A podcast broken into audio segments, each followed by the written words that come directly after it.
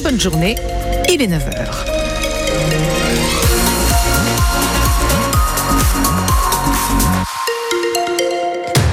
Les informations avec vous, Jean-Baptiste Marie. Bonjour. Bonjour. Concernant la circulation ce matin, traditionnel ralentissement sur le périphérique de Caen. Si vous constatez quoi que ce soit, vous savez quoi faire.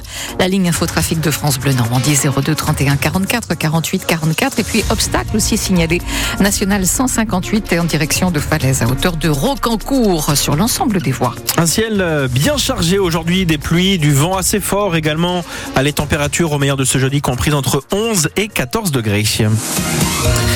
Elle est de retour en politique sur le terrain aussi. Elisabeth Borne redevient officiellement députée du Calvados. Aujourd'hui, l'ancienne locataire de Matignon se rend dans sa circonscription ce matin, celle du Bocage.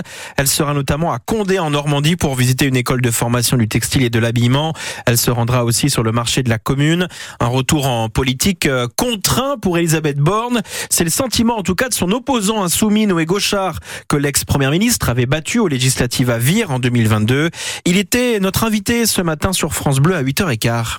Je dirais que c'est plutôt une arrivée quand même, euh, puisqu'elle n'avait jamais été euh, élue auparavant. C'est la première fois qu'elle arrive ici euh, en tant que députée, puisque c'est son premier jour officiel. Bon, c'est un retour qui est quand même un peu surprenant. Personne ne pensait vraiment qu'elle allait reprendre le siège. on sait tous très bien, et je suis pas le premier à le dire, que elle revient pour éviter une élection partielle qu'ils auraient probablement perdue. pourquoi ils auraient qu'elle revient contrainte et forcée Oui, contrainte et forcée. Elle n'avait pas envie de se présenter en 2022. Je pense qu'elle n'avait pas envie de revenir non plus. et là, oui, une élection partielle ils auraient probablement échoué. On voit bien dans les sondages que le macronisme est en chute libre, euh, complètement déconnecté, pas du tout proche des préoccupations du terrain, euh, et que donc euh, voilà, ils avaient un risque de perdre l'élection euh, assez flagrant. C'était Noé Gauchard, ancien candidat de la NUPS aux législatives face à Elisabeth Borne à propos du retour de cette dernière donc, désormais députée de la sixième circonscription, circonscription pardon, du Calvados. Interview à retrouver dans son intégralité sur francebleu.fr. L'homme qui a donné sa vie pour protéger une femme à Lisieux il y a un peu plus de deux semaines sera décoré à titre posthume. Sébastien, tué le mois dernier d'un coup de couteau pour s'être interposé lors d'une dispute conjugale au pied d'un immeuble du quartier Hauteville. La famille a été officiellement informée hier matin que Sébastien allait recevoir la médaille d'or du courage et du dévouement. Son inhumation a lieu aujourd'hui au Pays Basque. Au sud de Caen, le chantier de la plateforme logistique du groupe Carrefour avance bien. Et oui, si vous circulez sur le boulevard périphérique vers Mondeville, Cormel, vous avez vu ce bâtiment gris-noir se construire à vitesse grand V. Le groupe de grande distribution distribution va déménager son dépôt de Carpiquet à Cormel-le-Royal, à côté de l'usine automobile Stellantis, ex-Peugeot Citroën. La plateforme logistique est située sur un terrain de 30 hectares. Le bâtiment est haut de 14 mètres et 460 camions y passeront chaque jour. La question de son impact sur l'environnement interroge.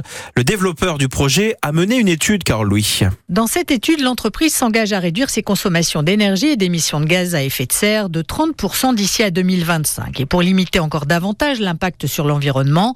Le site va être en partie végétalisé. Il accueillera notamment une microforêt et des zones de protection d'espèces animales. Concernant le trafic routier, évalué à 460 camions jour et 800 passages de véhicules légers pour les personnels, l'étude promet un impact faible, même si elle reconnaît que ce sera plus difficile lors des ralentissements aux heures de pointe. Aucune zone habitée ne devrait être traversée. Les poids lourds entrant et sortant du site opteront pour le périphérique. Des poids lourds labellisés Euro 6, soit avec des rejets de particules limités. Voilà donc pour l'engagement, mais certains sceptiques s'inquiètent d'un accroissement de trafic sur un axe déjà saturé, sans qu'aucune alternative au tout camion n'ait été envisagée, notamment le fer-routage ou pour les salariés, les transports en commun, rappelle par exemple l'élu départemental Joël Jeanne, qui demande à l'État et aux acteurs concernés de se remettre autour de la table. Et on ne connaît pas à l'heure actuelle hein, la date de la mise en service de cette future plateforme logistique de Carrefour à Cormel-le-Royal. Aujourd'hui, c'est à Carpiquet que les magasins de groupe s'approvisionnent. Le dépôt avait d'ailleurs été bloqué par les agriculteurs il y a quelques jours. En sport, un nageur originaire d'Argentan, sacré champion du monde. Oui, Logan Fontaine a remporté la médaille d'or hier dans l'épreuve du 5 km de nage en eau libre devant un autre Français. Les championnats du monde de natation ont lieu actuellement au Qatar. Tout cela est forcément de bon augure à quelques mois, quelques jours des JO. Licencié dans un club de natation de Rouen, Logan Fontaine est entraîné dans le sud de la France par un certain Philippe Lucas, connu notamment pour être l'ancien entraîneur de Laure Manodou. En football, on connaît 7 des 8 qualifiés pour les quarts de finale de la Coupe de France. Hier, Nice, Lyon, Strasbourg, Valenciennes, le Paris Saint-Germain, mais aussi les amateurs du Puy ont rejoint Rennes déjà qualifié. C'est fini en revanche pour Le Havre et Laval, éliminés hier soir. Dernier huitième de finale ce soir avec un club normand encore en le FC Rouen qui évolue en national. C'est la troisième division. Rouen reçoit l'AS Monaco à 20h45. Et puis, après la course 100% féminine, la Rochambelle, c'est le semi-marathon de la liberté qui affiche complet. Les 5000 dossards ont été écoulés pour l'épreuve de 21 km, dont le départ sera donné depuis le mythique pont Pegasus. Le marathon de la liberté, ce week-end de course à pied à Caen, aura lieu les 31 mai, 1er et 2 juin prochains.